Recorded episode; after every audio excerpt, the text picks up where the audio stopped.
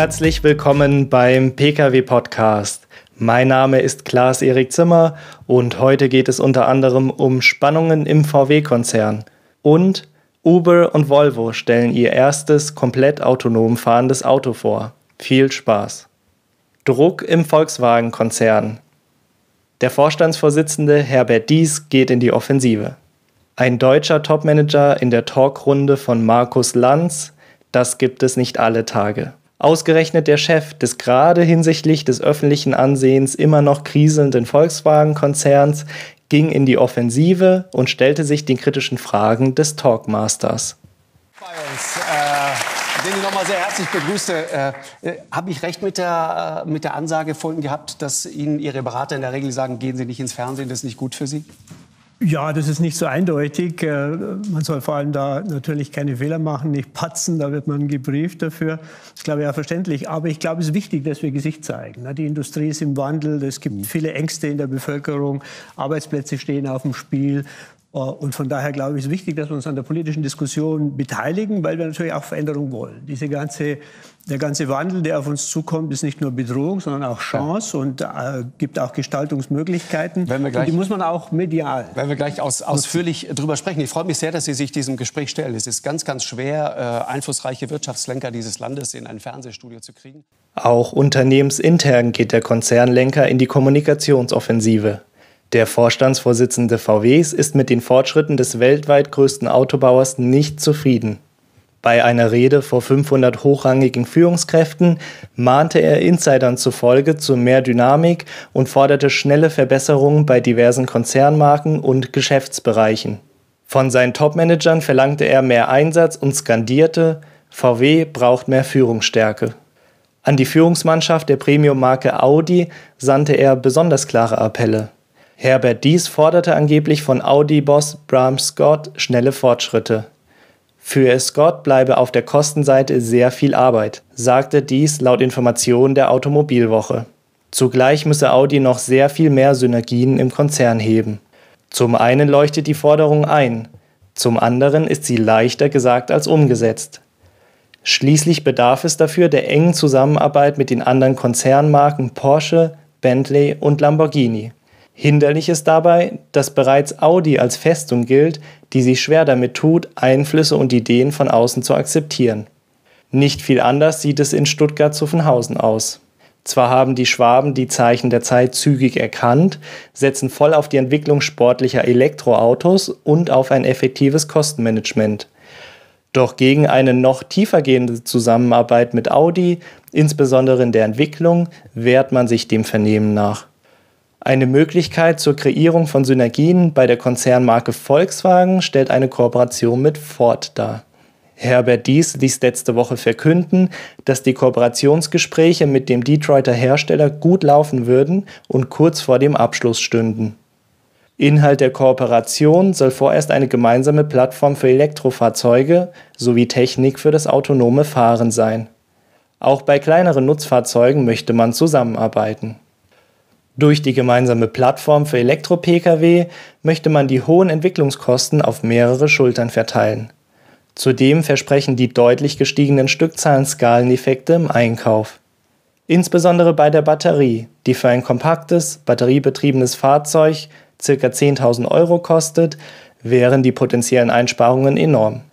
Dies betont zudem, dass die Ford-Partnerschaft für den Konzern geostrategisch von überragender Bedeutung sei ohne ein starkes Engagement in den USA, der absatzseitig noch immer schwächsten Weltregion VWs, drohe der Konzern in den weltweiten Handelskonflikten in eine auswegslose Situation zu geraten.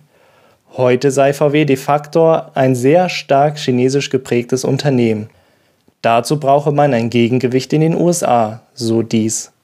Grundsätzlich sieht der Vorstandsvorsitzende sein Unternehmen trotz der Kritikpunkte für den kommenden Transformationsprozess der Automobilbranche gut aufgestellt, wie er bei Markus Lanz betonte. Ich darf noch mal sagen, VW ist sehr gut aufgestellt. Wir machen große Fortschritte. Man darf es auch nicht nur aus der deutschen Perspektive sehen. Wir sind stark in China, äh, stark in Lateinamerika, weltweit aktiv. Viele unserer äh, Mitarbeiter sind auch außerhalb der deutschen äh, Grenzen. Und das Auto ja. hat eine hervorragende ja. Zukunft. Das Auto wird in den nächsten zehn Jahren nachhaltig, emissionsfrei. Es wird sehr viel sicherer ja. werden, sehr viel komfortabler werden. Und es ist noch immer der größte Wunsch von vielen hunderten Millionen Menschen, ein eigenes Auto zu besitzen. Unterstützung für seine Vorhaben bekommt dies ausgerechnet aus der Porsche-Familie. Diese kritisiert zwar VW, nicht jedoch den Volkswagen-CEO. Wolfgang Porsche findet nämlich, dass bei VW einiges im Argen läge. Der 75-Jährige ist Sprecher der Familien Pirch und Porsche und Miteigentümer der VW-Muttergesellschaft Porsche SE. Zudem sitzt er im Aufsichtsratpräsidium von VW. Gegenüber der Zeitung Welt kritisierte er verkrustete Strukturen. Damit sei aber ausdrücklich nicht Konzernchef Herbert Dies gemeint, dieser mache Druck und das sei wichtig. Herr Porsche kritisiert vielmehr den Betriebsrat. Angesichts des Wandels in der Automobilbranche sieht er es als problematisch an, dass in Wolfsburg traditionell fast alle Azubis übernommen würden. Aufgrund des Shifts hin zur Elektromobilität gilt es als sicher, dass VW wie andere Autobauer auch, demnächst deutlich weniger Personal in der Produktion benötigen wird. Vor einigen Jahren haben Management und Betriebsrat deshalb den Zukunftspakt verabschiedet, der den sozialverträglichen Abbau von Tausenden von Arbeitsplätzen vorsieht. Wir sind kein Paradies, sondern ein Unternehmen, das sich im Wettbewerb behaupten muss, stellte Herr Porsche klar. Die größten Probleme sieht er bei VW, aber auch bei Audi gebe es Probleme. Da sind erste Verkrustungen in Ingolstadt. In Wolfsburg gibt es das schon lange, zitiert ihn das Manager-Magazin. Gegenüber der dpa wurde er noch deutlicher. Audi hat Speck angesetzt. Das ist ein Satz, den auch Herbert Dies in der erwähnten Rede vor seinen Führungskräften verwendete. Die Machtverhältnisse in Wolfsburg scheinen schnellen Maßnahmen hinsichtlich der Belegschaftseffizienz allerdings im Wege zu stehen. Der mächtige Betriebsratschef Osterloh handelte beispielsweise im Frühjahr trotz aller Probleme einen hohen Bonus für die Mitarbeiter aus, nämlich 4.750 Euro. Und auch das Land Niedersachsen, das dank 20 Prozent der VW-Aktien eine Sperrminorität besitzt, steht einem schnellen Personalabbau im Wege. Folglich stehen, wie von Herbert Dies betont, vor allem die Führungskräfte des Volkswagen-Konzerns in der Pflicht. Sie müssen mit vollem Einsatz und visionärem Denken den Konzern zukunftssicher und profitabler machen und das auch ohne Personalabbau. Uber und Volvo wollen das Auto der Zukunft auf die Straße bringen. Und das so schnell wie möglich. Dafür kooperieren sie seit dem Jahr 2016. Am vergangenen Donnerstag präsentierten der Fahrdienstvermittler Uber und der schwedische Autobauer Volvo in Washington auf der jährlichen Uber-Veranstaltung Elevate Summit den Geländewagen XC90 mit vollautonomer Technik an Bord. Er ist das dritte gemeinsam entwickelte Auto und das erste serienreife Fahrzeug, das fährt, ohne dass ein Mensch es steuern muss. Aus Sicherheitsgründen sind in der Praxis trotzdem noch Fahrer an Bord. Progress with self-driving technology. Volvo and Uber are showing off a fully autonomous production XC90 equipped with safety features, including backup systems for the steering and braking, as well as the battery. If any of them fail, the backups automatically kick in and bring the vehicle to a stop. The cameras are also fitted. Jener weiterentwickelte Volvo XC90 ist das neueste Ergebnis einer ungewöhnlichen Kooperation im wohl spannendsten Wettkampf der Mobilitätswirtschaft, der Zukunft des autonom fahrenden Autos. Die Kooperation von Uber aus San Francisco mit Volvo aus Göteborg ist hierbei nur ein Beispiel von vielen und dennoch ein besonderes. Denn Uber mit einem Umsatz von rund 10 Milliarden Euro dominiert den Ridesharing-Markt für Fahrdienstvermittlungen. Autobauer Volvo hingegen generiert zwar deutlich mehr Umsatz mit 21,5 Milliarden Euro, die Schweden gehören in ihrer Branche aber nicht zur ersten Garde. Im vergangenen Geschäftsjahr hat Volvo insgesamt 640.000 Autos verkauft. Daimler etwa verkauft mehr Autos in einem einzigen Quartal. Volvo klingt also zunächst nicht unbedingt wie die logische erste Wahl für eine Firma wie Uber. Offenbar wollen die Schweden eine Nische besetzen. Als kleinerer Player im Automobilbereich müssen wir intelligent und effizient sein. Und wir konzentrieren uns auf Sicherheit und autonomes Fahren, sagt Mats Moberg, der seit fast 20 Jahren für Volvo in Göteborg arbeitet. Die entscheidenden Neuerungen des Fahrzeugs gegenüber eines normalen Volvo-SUVs sind laut Uber und Volvo die automatischen Sicherungssysteme für Lenkung und Bremsen, die dann eingreifen, wenn die Primärsysteme des Fahrzeugs ausfallen. Dann bringen sie das Fahrzeug zum Stehen. Auf dem Dach sowie im Fahrzeug sind Sensoren verbaut, die die Umgebung abtasten, wie Videos der Unternehmen erklären. So what seems like the road less traveled is actually one Uber has been on for over a million miles now. Today, we have hundreds of self-driving vehicles out in the world, and they're pretty hard to miss. First, you'll notice the 360-degree system of cameras, lasers, and radar that scan the environment and make sure the vehicle's aware of everything around it. Like the stop sign up ahead, that woman crossing the street, and the cyclist coming up behind them. Then there's Ryan. He's Die Arbeitsaufteilung zwischen Volvo und Uber-Ingenieuren ist klar geregelt. Uber kümmert sich um die Kamera- und Sensortechnik, den Computer sowie die Module, die alles miteinander verknüpfen. Volvos Part umfasst alle Ingenieursarbeiten am Auto, die auf autonomes Fahren umgestellt werden müssen, von der Lenkung über Bremsen bis Gangschaltung und Fenster.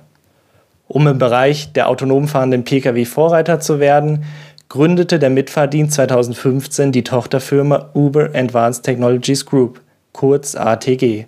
Die Firma, an der sich Toyota ebenfalls beteiligt hat, hat ein rasantes Wachstum hingelegt und beschäftigt mittlerweile 1100 Mitarbeiter. Das Betreten dieses technischen Neulands sei für alle Beteiligten eine immense Herausforderung, heißt es. Es wird dabei großer Wert auf den Sicherheitsgewinn durch die Technologie gelegt, wie ein Unternehmensvideo unterstreicht. Then we update the software to match. Every new build makes these vehicles even smarter, which will lead to fewer collisions and more lives saved in the future. No matter their surroundings, these vehicles never get distracted. They don't text, multitask, or get sleepy while driving. They stay focused on the road ahead. Okay, everyone, we actually have a new release and build. Dieser große Aufwand wird betrieben, da der zu erwartende Markt gigantisch ist.